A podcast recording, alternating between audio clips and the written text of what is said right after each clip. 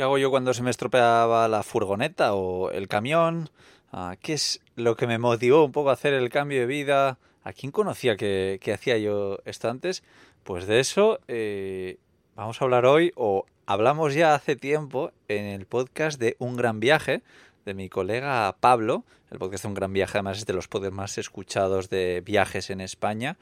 Eh, es una locura y además tengo la suerte pues, de, conocer y haber estado hace poquitos días con Pablo Strubel, su, su creador. Y bueno, además también tiene eh, un, podcast que se llama La aventura de viajar. Y, bueno, la verdad es que es increíble eh, cómo lo está haciendo y, y, lo bien que le está funcionando. Pero bueno, lo que os traigo hoy es una entrevista que me hizo Pablo a mí cuando nos conocimos en Tenerife por primera vez. Eh, ahora hace unos días estuvimos juntos en Fuerteventura otra vez. Esta entrevista es de hace un tiempo cuando yo todavía tenía la otra furgoneta. Y bueno, me parece una entrevista muy muy buena que quiero compartir hoy con vosotros. Espero que, os parezca interesante. Y bueno, no dudéis seguir a Pablo. Eh, tendréis ahí en la descripción un enlace a, sus podcasts y a, y a lo que hace. Y además, ahora mismo está viajando en camper, si no me equivoco, por primera vez en una pickup con una célula y está viajando en camper por primera vez porque él suele viajar más de mochilero, viaja mucho, es además guía en la ruta de la seda. Pero bueno, yo siempre he sentido que Pablo tenía como las ganas de, de experimentar un poco esto, ¿no? Y en esta charla ya vais a ver también un poco el tipo de preguntas que hace, que, bueno, son interesantes. También me pregunta un poco pues por, por la pandemia y, y demás. Nada, os voy a dejar aquí con, con la charla que tuvimos Pablo y yo en Tenerife pero también recordaos que eh, estos episodios ya sabéis que son gracias a Zalba Caldú, que es el patrocinador de estos episodios. Si vais a contratar un seguro, llamarles, eh, ya sea para vehículo clásico, moto, lo que sea, decirle que vais de parte de Íñigo, que seguro de Íñigo de Viajando Simple, como no, seguro que se portan muy bien y os hacen algún buen precio. Eh, tendréis un enlace, como siempre, en la descripción del episodio. os dejo con esta charla, espero que os guste. Chao.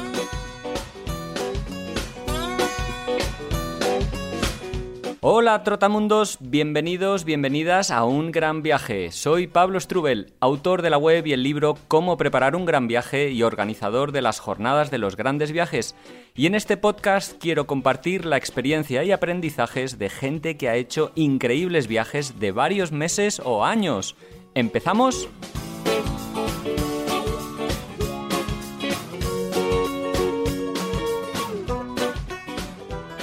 Hola, hola, hola, hola, trotamundos, ¿qué tal? ¿Cómo estáis? Bueno, arranca aquí un nuevo podcast de un gran viaje, uno más, en el que vamos a hablar de viajes en furgoneta. Sí, hoy vamos a hablar con Íñigo Mendía, un viajero que vive, vive, sí, sí, en su furgoneta desde hace más de tres años aunque él, bueno, no se considera un gran viajero, de hecho no ha parado de viajar por Europa y por España en estos años.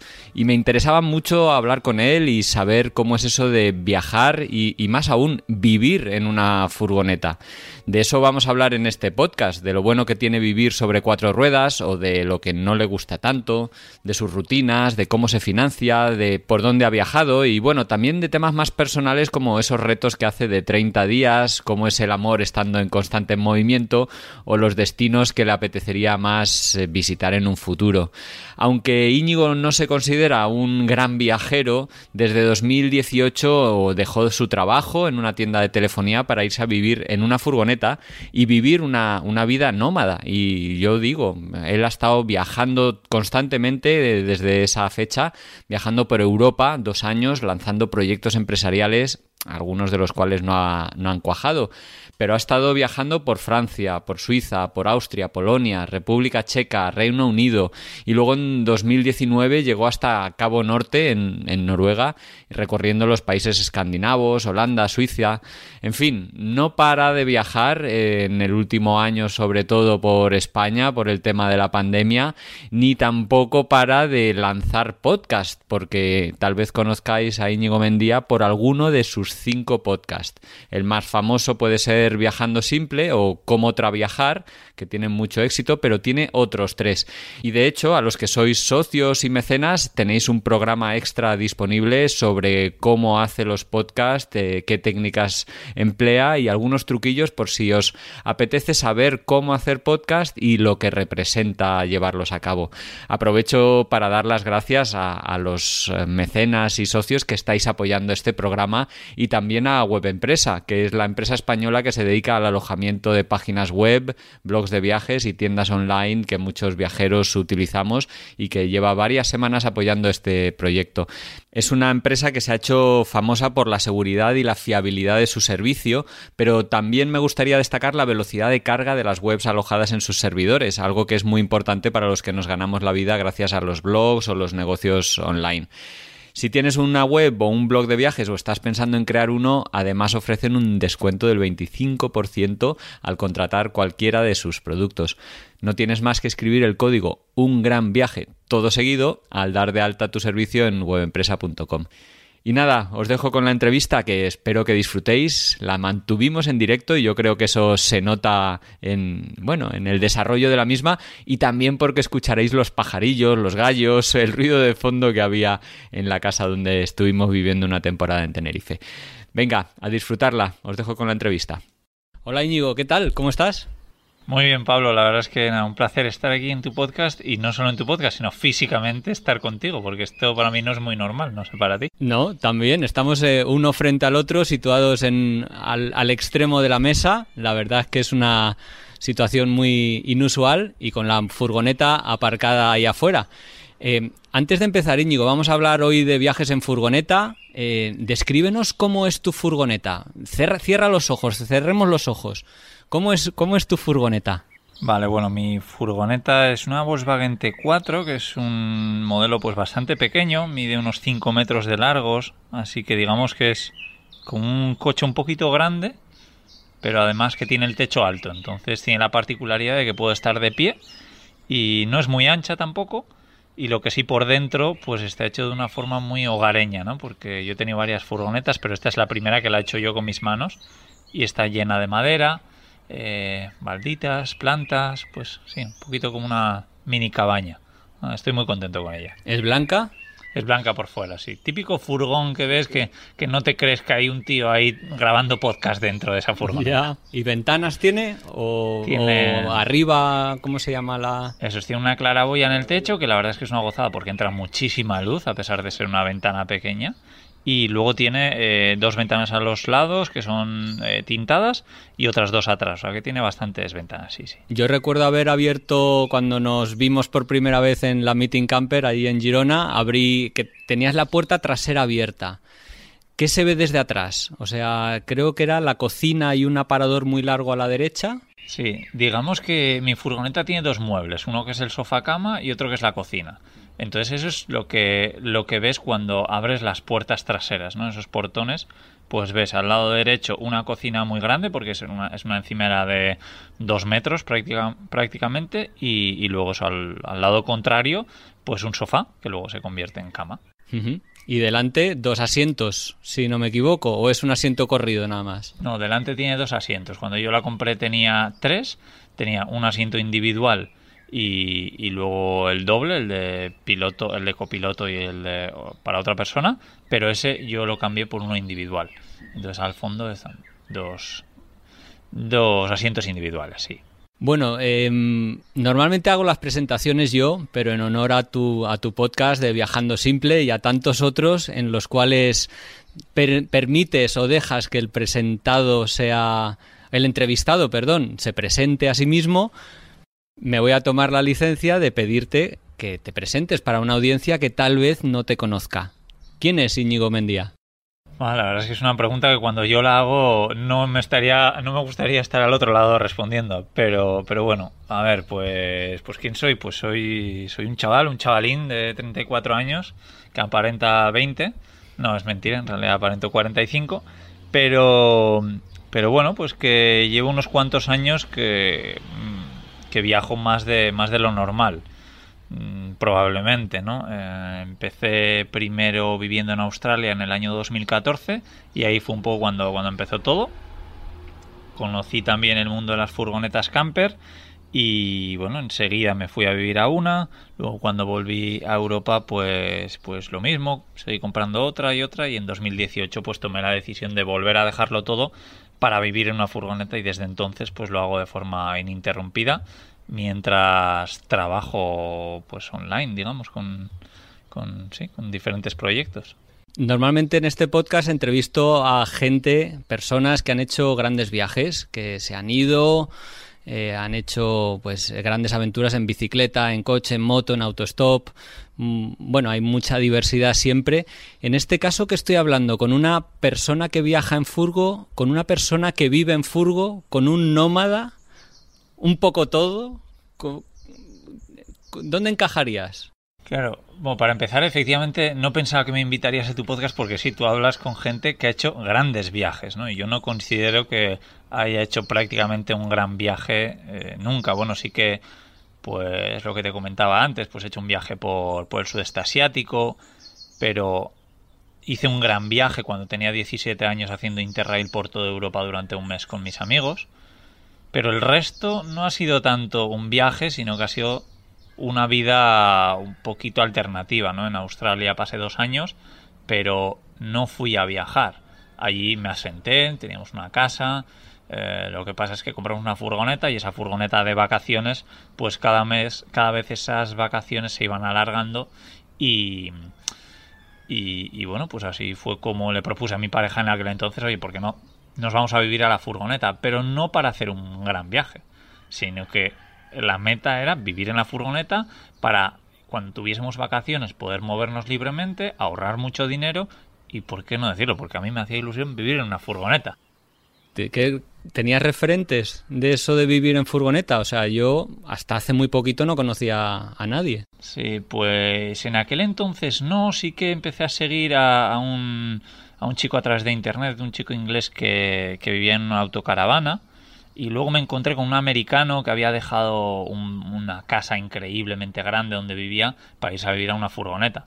Y ahí yo creo que fue un poco lo que me dijo, pero es es verdad, es que esto se puede hacer. Yo creo que si esas dos pequeñas personas en 2015 fueron un poco las, las referencias. Ahora efectivamente pues ya se puede empezar a ver más, pero antes era un poco una locura. Pero bueno, dices que no hiciste un gran viaje, pero no es verdad. O sea, desde, desde 2018 que es cuando ya decides dar ese paso, ¿no? Y, irte a vivir en la furgoneta, no has parado de moverte por un lado. Igual eh, no has ido a destinos muy transgresores o aventureros, pero si no me equivoco, estuviste viajando por toda Europa durante varios meses y se puede decir que no has parado a día de hoy, ¿no? Sí, bueno, efectivamente, es que claro, cuando yo trabajo por el camino también es como que casi no lo veo un viaje, ¿no? Yo me voy moviendo, yo me voy moviendo mientras voy trabajando y, bueno, pues no sé si lo podemos llamar un viaje o no, no sé.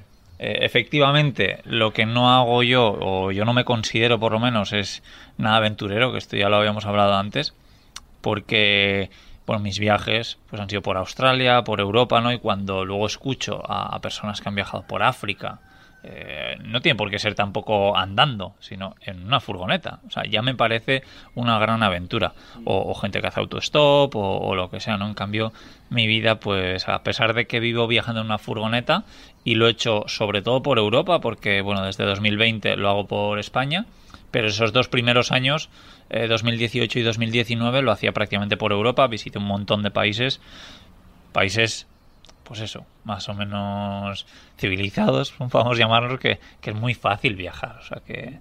No, pero eso es viajar. Es que al final no hay que primero menospreciarse ni pensar que porque otros estén haciendo viajes más aventureros, más lejanos, más largos, más no sé qué, lo nuestro no sea un gran viaje. Y, y, y, y por el hecho de hacerlo cerca, por Europa, igualmente ya tiene mucha amiga. Yo creo, de hecho, lo más difícil suele ser tomar la decisión de decir, venga, me voy a viajar, ¿no? Voy a, voy a dejarlo todo aparcado o me voy a lanzar a, viajar, en tu caso, eh, a vivir en Furgo, que, yo creo que era doble, doble dificultad. ¿Qué te motiva a tomar ese paso? O sea, ¿por qué de repente alguien con una vida, pues, bueno, más o menos cómoda decide irse a vivir en una Furgo y lanzarse a la ruta? Sí, yo creo que el motivo fue muy, muy sencillo, el miedo a arrepentirme. Eso es lo que tenía claro. O sea, no es que sí era como un sueño y tal, pero bueno, pues esos sueños siempre los vas aplazando, ¿no? diciendo, no, esto cuando tenga dinero, o cuando tenga pareja, o cuando tenga no sé qué, o cuando no tenga pareja, o cuando no tenga, yo qué sé. Pero al final dije, es que igual hay algún día que diga, qué pena que no lo hice. Y eso es lo que decía, eso no puede pasar.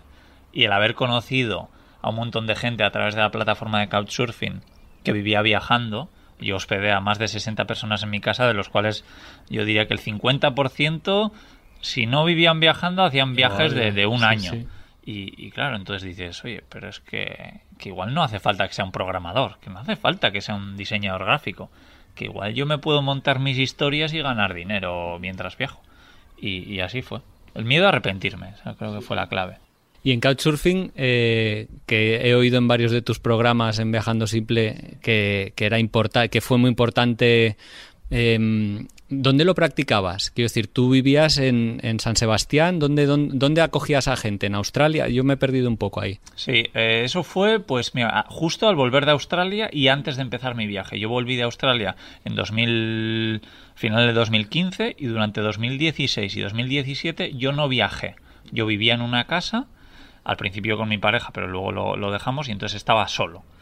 Y yo me di cuenta que no quería vivir solo y dije, oye, pues esto es lo que me han hablado, que me parecía una locura al principio, de couchsurfing, de acoger a, gente en casa, viajeros, eh, sin cobrarles nada. Pues oye, voy a probar. Y así fue como me, enganché totalmente y creo que una de las cosas que más he hecho de menos de vivir eh, esa época, de vivir en una casa, es acoger a gente. Es algo impresionante. Bueno, puedes estar del otro lado de la, de la tortilla, digamos. En este caso, seguir conociendo a gente gracias a que te alojen. ¿Sigues usando lo Couchsurfing? Cada vez menos. Cuando salí sí que lo utilizaba mucho y he hecho grandes amigos así. Eh, pero cada día menos porque a mí me encanta. Yo viajo solo, no lo he dicho, pero me encanta viajar solo. Entonces, cada vez más voy conociendo a gente por el camino, ¿no? Y muchas veces pues me quedo en su casa o, lo que sea. Entonces me parece suficiente con esas personas como para tener que buscar más y, tal. Entonces, eso. La, la, mezcla de viajar solo con hospedarme en casas de amigos o lo que sea, porque además voy a lugares donde tengo amigos. Pregunta, tú decides eh, dejar esa vida de San Sebastián, comprarte una furgo, irte a vivir a la furgo, irte de viaje en furgo y el trabajo qué? Quiero decir, eh, porque te fuiste de viaje también, o sea, te fuiste con ahorro, o sea, ¿cómo, cómo fue ese, ese, ese momento? Sí, pues en realidad, eh, mira, yo a Australia llegué sin dinero porque sabía que iba a trabajar enseguida, y así fue. Y perfecto. Pero en cambio, esta vez, en 2018, yo sabía que iba a buscar trabajo online, sabía que no lo iba a encontrar mañana, o en una semana o en un mes.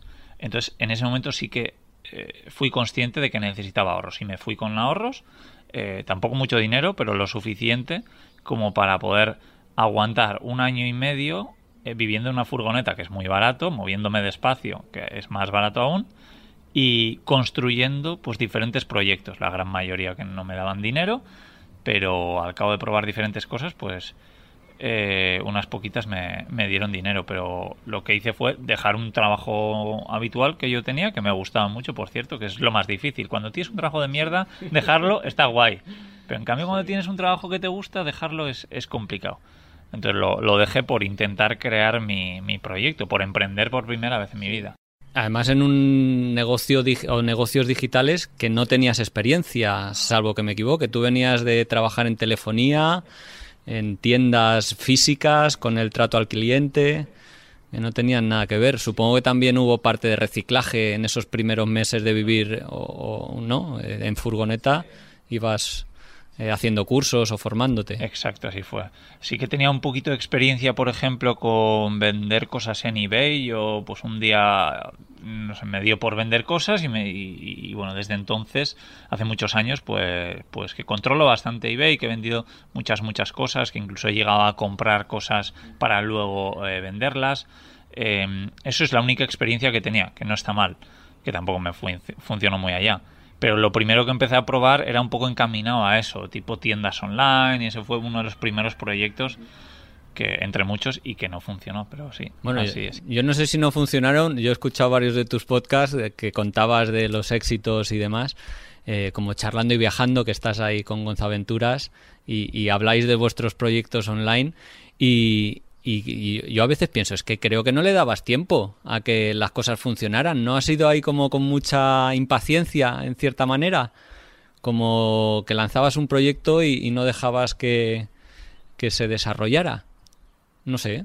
Eh, puede ser. Algunos sí, algunos seguro que sí, ya te lo digo. Pero a muchos otros que efectivamente bastante rápido eh, me daba cuenta que no iba conmigo. Y claro, eso yo creo que te das cuenta bastante rápido, ¿no? Que dices, oye, vale, esto igual para ganar dinero puede estar bien, pero no, no va acorde con mis valores. Y entonces, ahí ya, pues por mucho que lo intentes, no creo que cambien tus valores para, no sé. Y el que quiera eh, vivir y viajar en furgoneta, eh, es imprescindible tener un negocio online. Entiendo que encaja muy bien porque es una, un negocio nómada, pero ahora que seguramente ya conoces a mucha otra gente que esté viviendo y viajando, sobre todo en, furgoneta, ¿qué otro tipo de trabajos se pueden desarrollar? Porque claro, el hecho de estar una semana en un sitio, otra semana en otro, o un mes en un sitio, ¿no, no dificulta encontrar trabajos? ¿O hay trabajos que se pueden hacer viviendo en una furgoneta?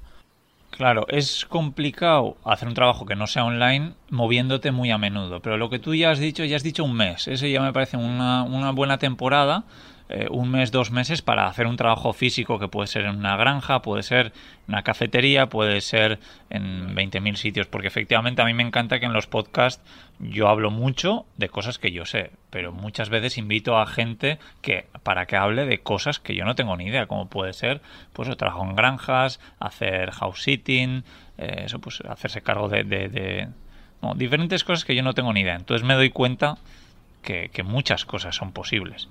Y en Australia, a pesar de que yo no estaba viajando mucho, pues lo que sí me di cuenta es que los trabajos que yo tenía hubiesen sido compatibles, porque yo no buscaba un trabajo temporal, pero por lo que sea, yo acababa eh, cambiando de trabajo bastante a menudo.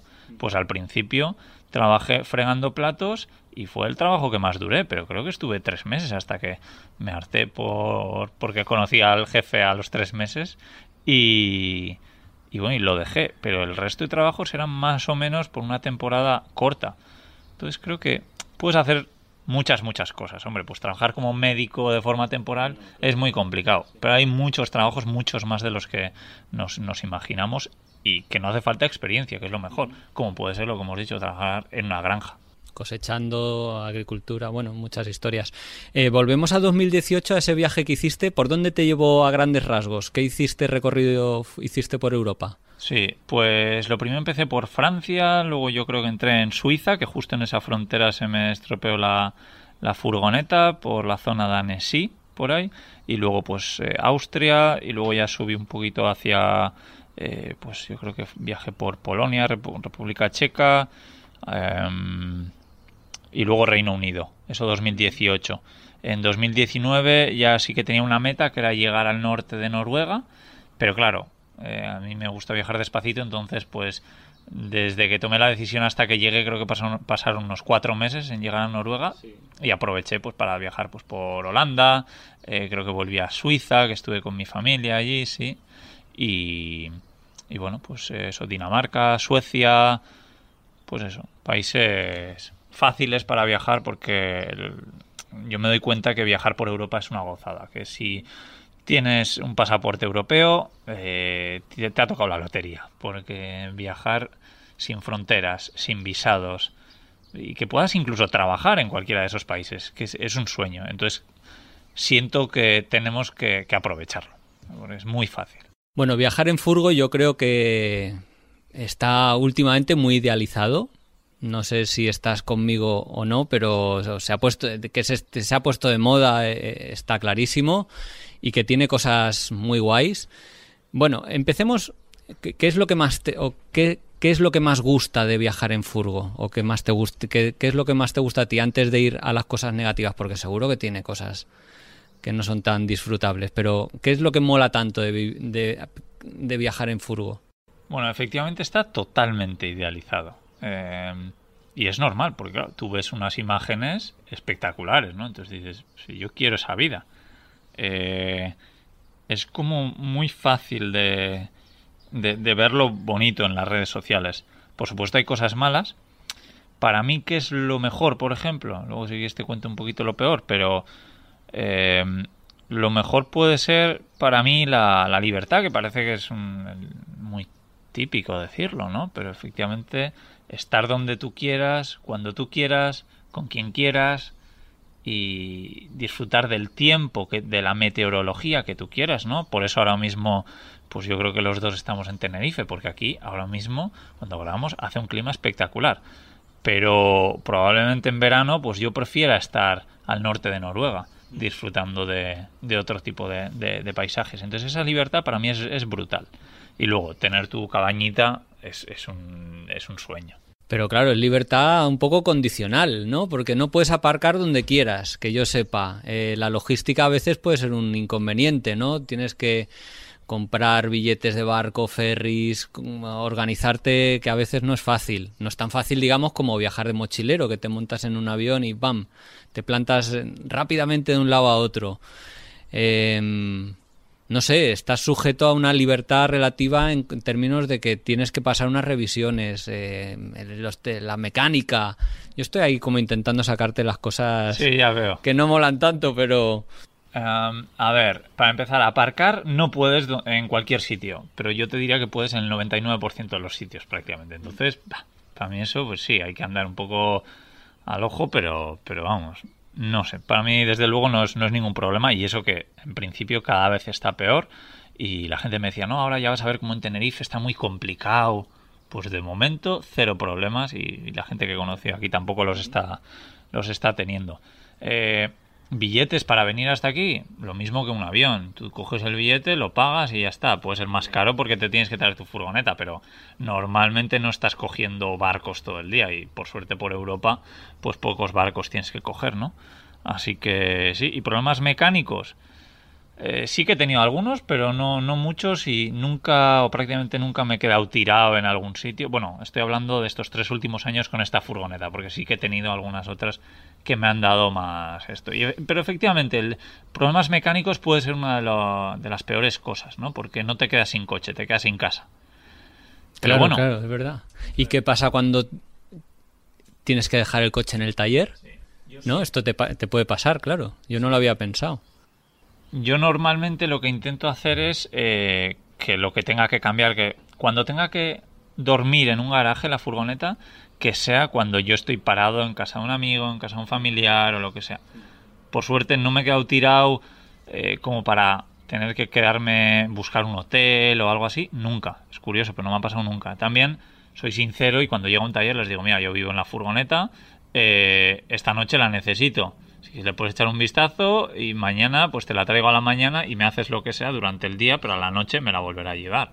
Y siempre se han portado muy bien conmigo y no he tenido ningún problema y, y, eso al final, yo lo que les digo, yo te traigo la furgoneta cuando tú la, la, eso es, la vayas a para tenerla aquí no para tenerla aquí parada porque, porque no. Pero siempre digo, es que en el peor de los casos, eh, yo dejo la furgoneta aquí, me alquilo un piso que de vez en cuando está bien pues oye, si me tengo que pagar, imagínate un piso durante dos semanas, carísimo, a 2.000 euros, yo al año me gasto 2.000 euros en alquiler. ¿Cuánto se gasta cualquier otra persona? Si se me estropea una vez al año, claro, si se me estropea cada mes, pues ya vamos un poco mal, pero... Bueno, ¿qué más cosas te gustan de, aparte de la libertad que te da, que vale, me has convencido? ¿Qué otras cosas? Pues sí, conocer a gente que, que lleva estilos de vida parecido. Está muy guay la, comunidad que se crea, que tú aparcas al lado de otra furgoneta y conoces pues a gente particularmente interesante, o por lo menos es, es, lo que me, da la sensación. Y no sé, es, como fácil ahorrarte el alquiler, tener siempre una, una cocina. Eh, me da la sensación que gracias a vivir en una furgoneta yo no me tengo que preocupar demasiado por el dinero y eso es una pasada porque te permite, oye, trabajar más en cosas que te gustan, menos en cosas que no te gustan y sí, disfrutar más, tener tiempo, eh, tomarte las cosas. Pero es que lo que te decía antes, tener una, una casita, un, un sitio donde te puedes resguardar cuando hace mal tiempo, cuando... Y es que es una oficina a la vez. No sé. Yo sonará un poco así, pero es que prácticamente para mí todo es bueno. Ya, bueno, por eso lo has elegido como forma de vida, ¿no? No solo medio de transporte, sino forma de vida en la, en la actualidad. Ahora con la pandemia, que no sé cuándo se escuchará este podcast, pero para los que lo escuchen más allá de 2020-2021 ha habido una, una pandemia. Eh, la verdad es que eh, para muchos que estaban, muchos viajeros que estaban viajando en furgoneta y que han vuelto o han sido obligados a poner el freno, se les ha hecho muy cuesta arriba el hecho de vivir mm, en su furgoneta eh, contrapuesto al hecho de viajar en su furgoneta. Em, ¿conoce, o ¿Tú te has sentido cómodo viviendo en tu furgoneta no pudiéndote mover eh, durante el confinamiento, por ejemplo, o, o, ahí estuviste en una casa porque era mucho más llevadero? Sí, claro. Eh, yo sí, sí que conozco a personas que han tenido que estar encerrados en su furgoneta y, me, me, han dado mucha pena porque efectivamente creo que es algo horrible. Creo que las ventajas de la furgoneta no es estar en una furgoneta 24 horas al día, es cuando quieres estar poder ir ahí, pero estar obligado a estar ahí, que no te dejen salir por la, a la calle a dar un paseo, pues eso ya es mortal. Entonces yo tuve la suerte que, que pasé todo el confinamiento en casa de mi hermana, con mis sobrinos y demás.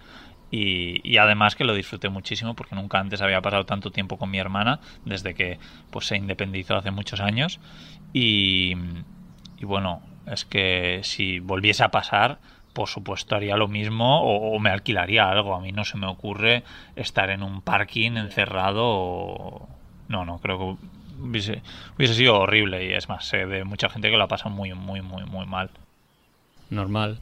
Una cosa es eso, estar desplazándose, cambiando de lugar y demás.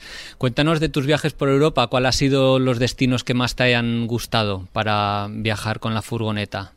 Sí, eh, con la furgoneta efectivamente creo que en donde nos lo ponen muy fácil lo disfrutamos más. Y creo que por eso también, pues igual los destinos que te puedo nombrar van relacionados a esos, ¿no? Porque Suiza es un paraíso, pero en furgoneta camper no furgoneta camper no, porque tú vas a cualquier sitio a aparcar en cerca de un pueblo o una ciudad y siempre hay señales. Prohibi bueno, hay muchas señales. Prohibido aparcar de 3 de la mañana a 6 de la mañana. Claro, dices, ya está. O sea, no me voy a ir a las 3 para... Y, y eso, pero... Entonces, si te lo ponen más fácil y son sitios de naturaleza, yo creo que ya te tienen ganado. Por ejemplo, Noruega un absoluto paraíso para hacerlo en furgoneta, pero bueno, de muchas otras formas, porque también puedes acampar yendo en bici, eh, Gales también a mí me, me parece brutal para, para, recorrerlo en furgoneta. Y, y, hasta ahora el sur de Portugal, pero ahora creo que se está complicando el viajar en furgoneta por, por Portugal, así que ese destino habrá que volver. ¿Qué momentazos recuerdas de tus viajes por Europa? ¿Alguna que te venga a la mente? Pues bueno, por supuesto, yo creo ver auroras boreales en, ¿Sí? en el oh. norte de Noruega. Hombre, sí, no me extraña. Fue un paraíso, además tanto tiempo, ¿no? Porque creo que cuando alguien ve auroras boreales, que no vive allí, normalmente vas pues una semana, dos como mucho. Pero claro, el poder vivir viendo auroras boreales, ¡buah! Es un paraíso. Además que fui en una época tan buena que llegué a ver auroras boreales a 12 grados. Claro, esto no es muy normal. Las auroras boreales, pues normalmente cuando vas porque tienes unos pocos días de vacaciones, vas en enero para asegurarte de que las vayas a ver. Pero en cambio cuando por casualidad te las encuentras a mitad de septiembre, eh, porque normalmente empiezan un poquito más tarde, finales de septiembre, principios de octubre, pues, pues ahí hacen unas temperaturas buenísimas y, poder disfrutar eso en una playa, eh, un, paraíso. Además eso, playas de arena blanca rodeadas por montañas de infarto, como puede ser en, en, en las Islas Lofoten en Noruega. Sí, paraíso. ¿Cómo es tu día a día en la furgoneta cuando estás en, de viaje? Pues probablemente si le hubieses preguntado qué es lo malo de vivir en una furgoneta o a mucha gente de vivir viajando o de hacer largos viajes es la rutina, ¿no? La falta de rutina. Eh, por suerte yo soy el raro que sí tiene una rutina. No sé si porque me esfuerzo yo o por qué, pero o por cómo soy, pero sí tengo una, una rutina, ¿no? Mm, normalmente yo me despierto bastante pronto, sin despertador, porque me acuesto pronto, entonces pues, por las horas me despierto a las 6 de la mañana, seis y media o algo así, y a las 7 ya estoy trabajando. Entonces, eh, trabajo normalmente de 7 a 2, es lo que intento trabajar, con algunas pausas, pues para un paseito, para comer y, tal. Y luego a las 2, 3, eh, intento ya empezar a disfrutar del lugar donde esté.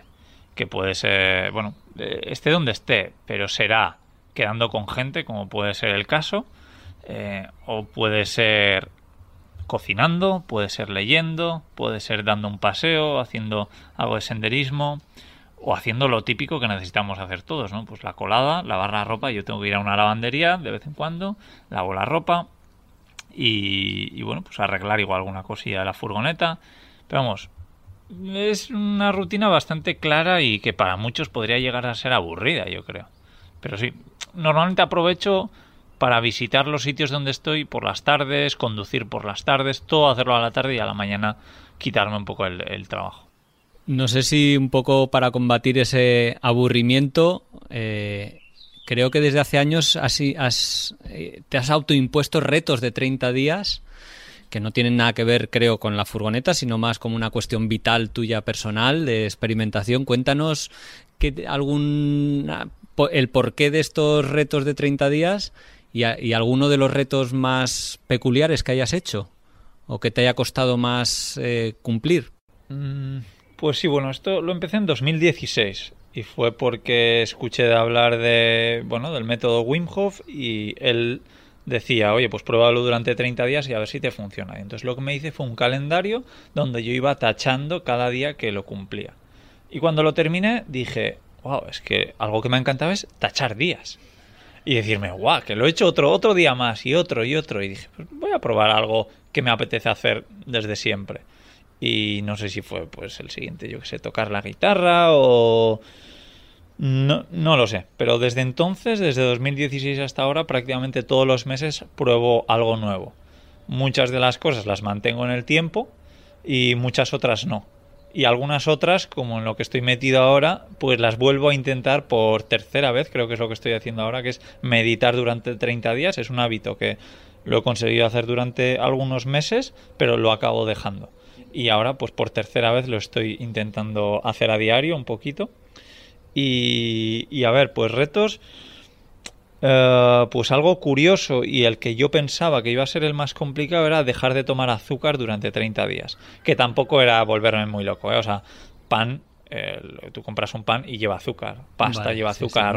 No, echarte azúcares adicionales. No, o sea, yo nunca me he hecho azúcar tampoco, hombre. Si voy a hacer unas galletas, por ejemplo, pues sí les echo azúcar. Pero lo que buscaba con esto era quitarme de comprar mucho dulce, cosas que de verdad tienen azúcar que yo comía en mi día a día, ¿no? Eh, sobre todo, por ejemplo, pues bollería industrial y chocolate y, tal. Y yo pensaba que me iba a costar muchísimo. Y bueno, pues sí que me costó un poco, pero al final te, te, acostumbras. Lo malo es que he vuelto un poco a las andadas, no tanto como cuando lo, lo hice, que por cierto creo que fue en Noruega. Sí, eh, pero me sentía muy, muy enganchado y, y ahora no. Así que Vivir sin plástico creo que también, ¿no? Tuviste una temporada, bueno, intentar reducir el, los plásticos. Y este reto también era junto al azúcar de los que yo pensaba que iba a ser el más complicado. Y siempre me pasa lo mismo, que luego digo, pues tampoco era tan complicado. Sí, los plásticos, además que sí que no es que lo mantenga tampoco al 100%, pero vamos, es, es difícil que compre yo cosas con, con plástico en, en mi día a día, ¿no? O algo puntual. Así que sí. Bueno, supongo que son como llamadas de atención también, que te durante 30 días te focalizas en algo y luego eso se queda ahí Exacto. Eh, de remanente y, algunas, bueno, en tu día a día las, las sigues manteniendo. Estaba mirando ahora, según hablábamos, tu libro, Cómo vivir y viajar en furgoneta, en el que tienes un capítulo dedicado a, hacer los cálculos, no sé que no sé si eres economista o, tienes una tendencia a hacer los números, muy detallado de, de, por qué viajar en furgoneta no es tan caro como parece. Y a mí la verdad es que me ha sorprendido mucho. Das muchos trucos, muchos consejos, pero yo esto lo, para mí era bueno, tenía entendido que era mucho más caro de lo que dices en el libro. ¿Cuáles son los ¿O por qué no es tan caro vivir y viajar en furgoneta, aparte de los costes que tenga la furgoneta como tal, que eso sí que puede ser caro o no? Pero ¿cómo, se economiza viajando en la furgoneta? Eh, bueno, para empezar, el, gasto mayor es la furgoneta, ¿no? Que muchos dicen, sí, claro, tú me estás diciendo que gastas pues 570 euros al mes, pero claro, te has tenido que gastar un montón de dinero en la furgoneta. Y yo, bueno, sí, es verdad. Pero para empezar, que mi primera furgoneta costó 800 euros. Entonces, que, que, que no te tengas que pensar que tienes que gastarte un pastizal. Pues si lo tienes y te lo quieres gastar, perfecto, pero no hace falta. Y, y luego que esos 800 euros, luego yo los recuperé. O sea, y lo mismo con esta furgoneta. Sí, he invertido mucho en esta furgoneta. Pero el día que yo me vaya a, yo qué sé, a viajar por América, la venderé aquí, recuperaré todo el dinero prácticamente y luego me iré y compraré con ese dinero otra allí. Entonces, gastar, gastar, no. En realidad es como tener el dinero en el banco, tenerlo en una furgoneta, que sí, te la pueden robar, puedes tener un accidente, pero vamos, que si no pasa nada raro, en principio el dinero está ahí. Y, y luego, pues yo creo que siempre he sido de gastar poco porque enseguida me di cuenta que lo que más me gusta hacer, por suerte, a mí, eh, son cosas que apenas cuesta dinero, que lo más caro pues puede ser ir de vez en cuando a comer fuera, ir de vez en cuando a tomar unas cervezas con amigos. Es que eso prácticamente no es dinero. El, peligro está cuando eh, cada, yo que sé, tres veces a la semana vas a comer fuera. Cuando te tomas un café todos los días fuera. Entonces, quitando esos pequeños gastos, te das cuenta de que con lo que has ahorrado te podrías ir de viaje, pues creo que pongo en el libro el ejemplo de en China en moto, hacerlo durante un año. O sea, pues, pues, pues sí, cosas, cosas así. Son pequeñas cosas que al final, si viajas mucho y haces muchos kilómetros, gastarás mucho tanto en mantenimiento como en gasolina. Pero si viajas despacito, como lo hago yo, que creo que me he hecho 50.000 kilómetros en tres años, pues sí. Y bueno, pues sí, no, no gastas tanto. Bueno, viajar, eh, como decíamos, no has viajado muy lejos con la furgoneta, hasta Cabo Norte, oye, nada despreciable, pero por toda Europa. Pero en los viajes eh, de, los, de los últimos meses has estado mucho por España. ¿Qué zonas te han gustado más para viajar con la, con la furgoneta? Sí, la verdad es que este 2020, o sea, perdón, el 2020, el año pasado, el plan no era viajar por España, pero bueno, pues eh, tocó. Y, me alegro, porque es que ha sido una pasada viajar por España. Yo ya sabía que, bueno, que España está guay para hacerlo en furgoneta, pero como bueno, cuando tienes vacaciones cortas siempre viajas por España, pues eh, cuando tienes mucho tiempo que dices, me voy a ir lejos, me voy a ir a Cabo Norte, me voy a ir... Eh, y tenía esa obligación, entre comillas, de viajar por España y de verdad ha sido, ha sido increíble.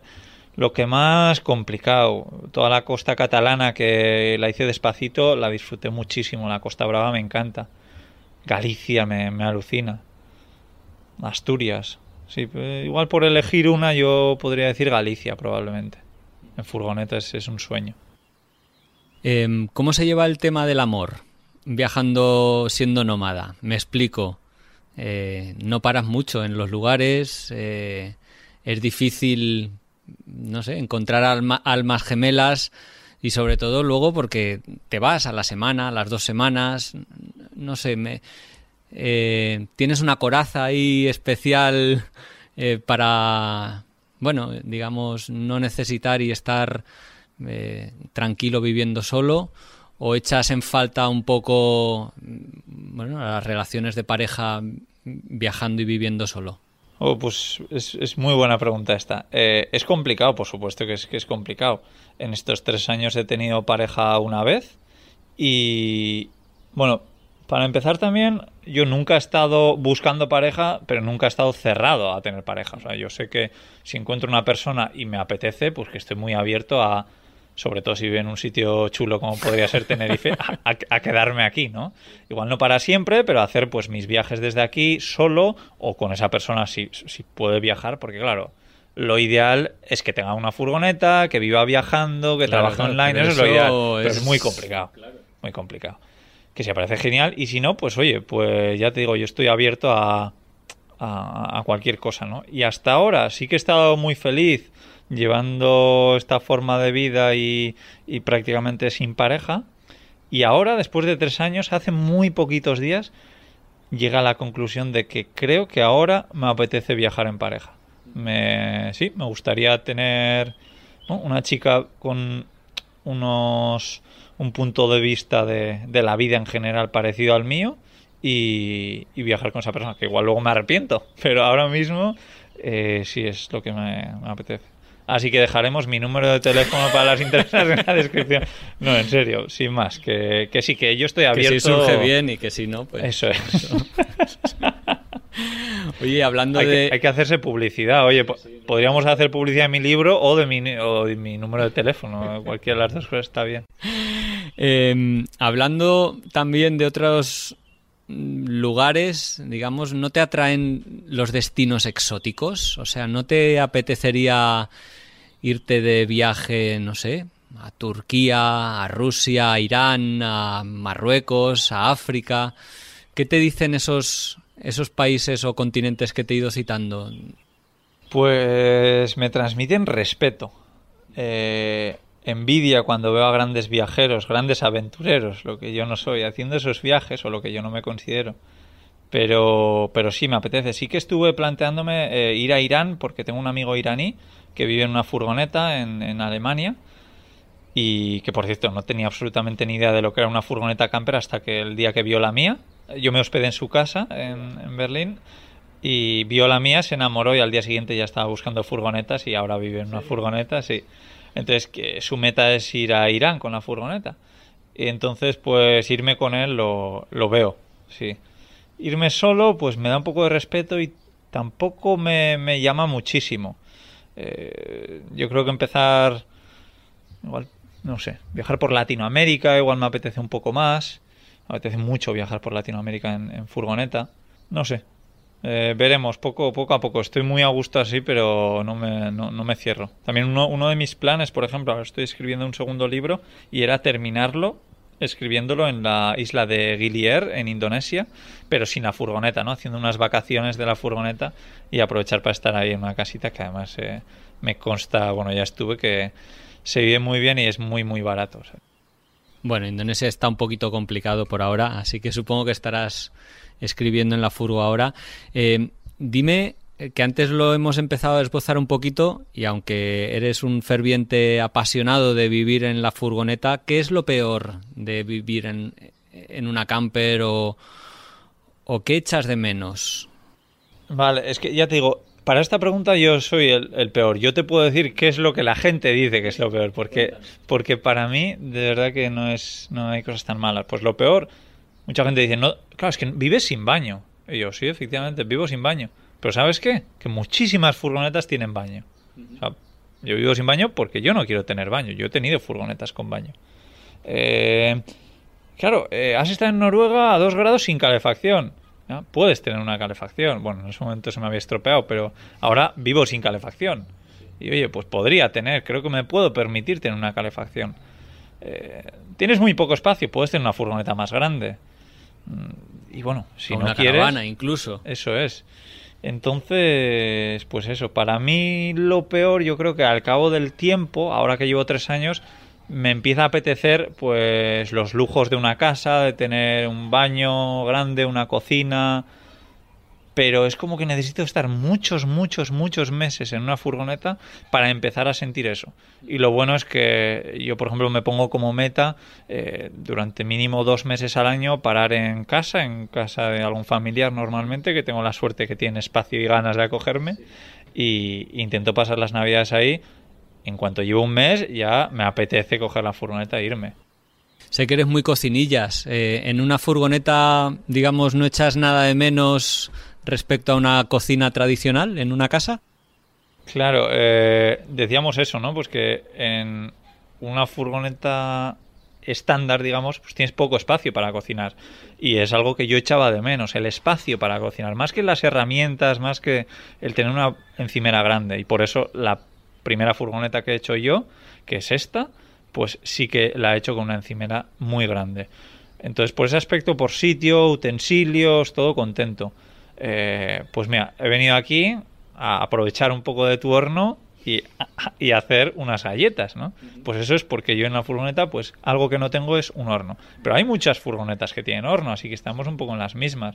Incluso hay, hay soluciones. Yo pizza, por ejemplo, hago pizza casera en la sartén, tapándola y bueno, con un método concreto.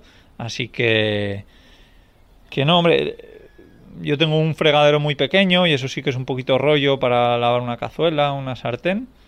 Pero no, no, no. Creo que se puede hacer prácticamente de todo. Si tienes espacio va a ser cómodo y si no, pues lo puedes hacer igual, pero será incómodo. Yo antes estábamos hablando, antes de que empezara esta entrevista, y, yo comentaba que yo nunca he tenido coche. Tengo el carné, pero siempre he tenido la suerte de que me hayan prestado el coche para poder circular. No tengo ni idea de mecánica. Apenas creo que alguna vez he cambiado alguna rueda. Eh, y la mecánica, no sé si decirte que me asustaría a la hora de plantearme el, viajar en, furgoneta.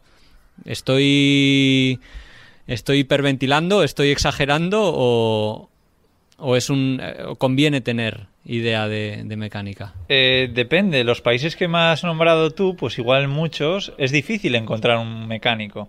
Puede ser, ¿eh? igual no. Pero en cambio, por donde he viajado yo, no hace falta saber ni qué es una rueda prácticamente. Eh, que lo sabes mejor, igual que si sabes de informática, pues mejor para trabajar en prácticamente cualquier ordenador que tengas que tocar un ordenador. Pero no, por supuesto que no hace falta. Sí que hay un consejo que creo que es muy importante, es que si vas a viajar por zonas donde no va a haber talleres, pues lo ideal es un vehículo antiguo que alguien con nociones de mecánica que no esté en un taller te pueda echar una mano. Y también que va a ser mucho más fácil de, de reparar, ¿no? Que eh, lo que dicen, un motor antiguo igual con una brida, pues puedes hacer muchos, muchos, muchos apaños. Mi caso personal fue de empezar a viajar con una vieja furgoneta de los 80 y me empezó a dar mucha guerra.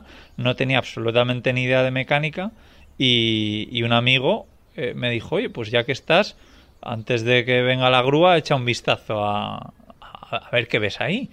Que está muy a la vista. Los motores antiguos están muy... que puedes meter las manos.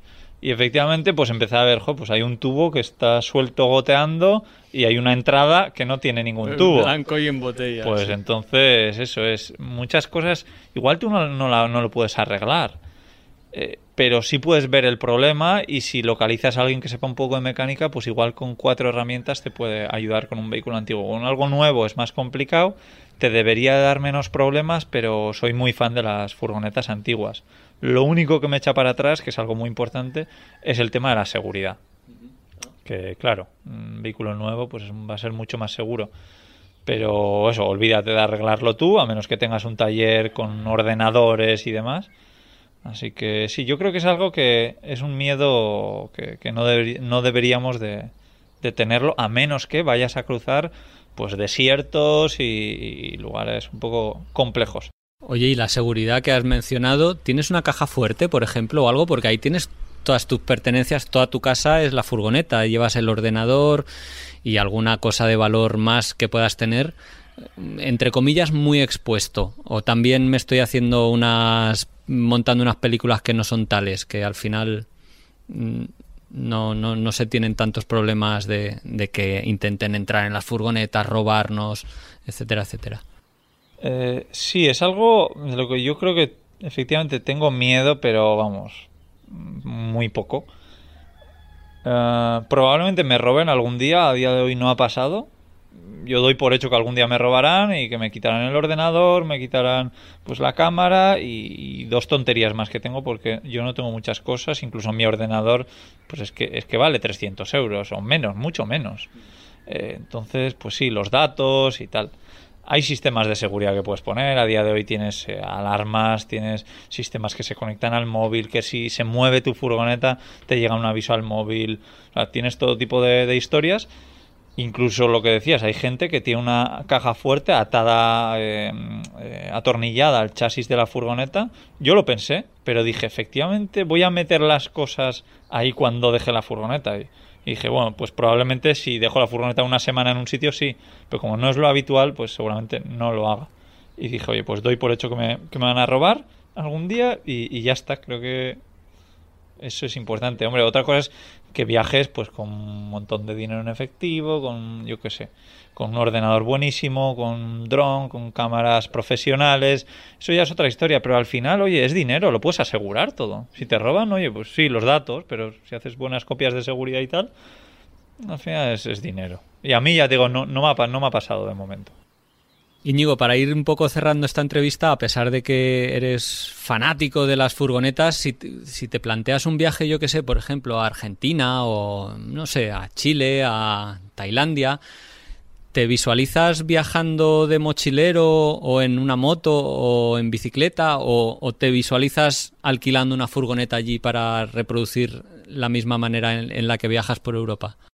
Pues eh, lo que decía, Argentina me encantaría hacerlo en furgoneta, pero sí que Tailandia, bueno, ya he estado como mochilero, eh, me, encantó, pero el viaje que hice por todo el sudeste asiático eh, como mochilero, echaba de menos la furgoneta, la echaba mucho de menos. Y pues sí que durante una temporada pues lo veo hacer y igual por Tailandia concretamente pues no me veo viajando en furgoneta. No sé muy bien tampoco por qué, pero no, no me veo y, y sí, probablemente lo haré como mochilero. Me apetece un poco por cambiar, pero sé que lo echaré de menos enseguida. Así que, que no estoy, es que estoy tan tan contento que no me veo viajando de otra forma a largo plazo. Sí para viajes concretos, un viaje en bici, un viaje lo que sea, incluso haciendo autostop, pero un viaje en bici o en moto en el que llevas alforjas, la cocinita, la tienda de campaña, en muchos aspectos, por cosas que has ido diciendo en esta entrevista, a mí me parece que es, tiene muchos paralelismos con, con viajar en furgoneta. Al final, eh, la libertad de parar donde quieres, cuando quieres, de montar el campamento, de cocinar cuando tú quieres, lo que tú quieres, porque lo compras tú. En fin, esa libertad eh, la tiene, bueno, cuando viajas con tu propio medio de transporte, ¿no? Lo que pasa es que en la furgo es verdad que vas protegidito en la, en la coraza, si llueves y... En fin, a ver si, a ver si te animas, como hablábamos antes, también a, viajar en bici, que es muy gratificante, muy satisfactorio, muy esforzado también, claro. Cuando, cuando, no, yo no sé si en alguna ocasión te has parado a auxiliar algún eh, ciclista o motero. Sí, me encanta, me encanta. Y ofrecerles una ducha, ofrecerles comida, cobijo. Sí, sí. Eh, eh, muchos ciclistas se han aprovechado pues de, algunas cosas que yo puedo tener en la furgoneta y, me encanta. Incluso a gente que viaja en coche, ¿no? Que, no, no, tienen ducha, pues lo que decía. me encanta.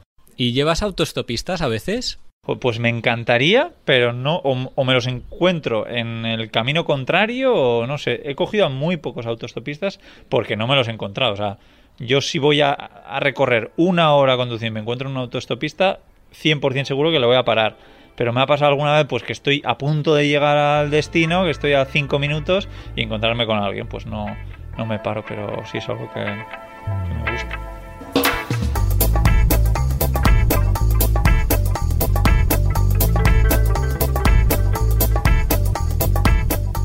Íñigo, el tiempo, la verdad, está volando, se nos escurre de las manos, como digo normalmente. No sé si te apetece y que hagamos el cuestionario viajero que suelo hacer al final de las entrevistas, llamado en dos palabras. ¿Te animas? Me animo, por supuesto.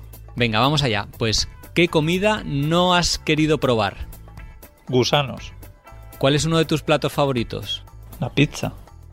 ¿Hay algún libro de viajes que hayas leído que te haya apasionado especialmente? Pues Las voces del desierto de Marlo Morgan. Dinos qué música te gusta poner para conducir. Podcast, pero si es música, Bob Dylan.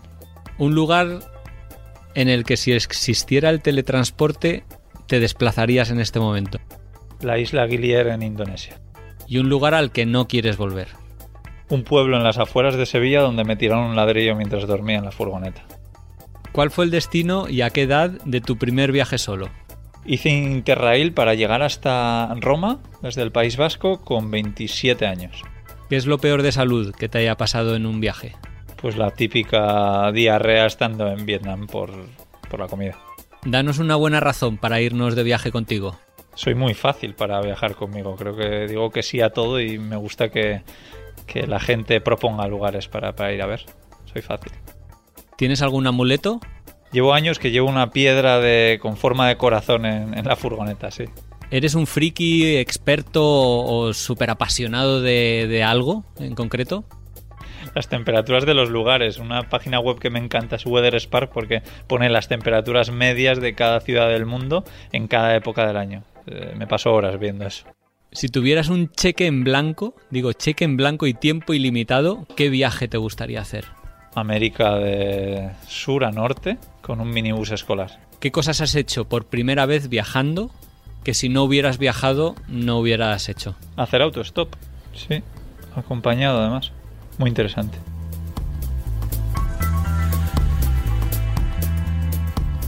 Bueno, Íñigo, ha sido un placer tenerte por aquí, presencialmente además, a metro y medio, eso sí. Eh, charlando contigo, conociendo más de tu vida, de tu manera de viajar, de tu, filosofía vital.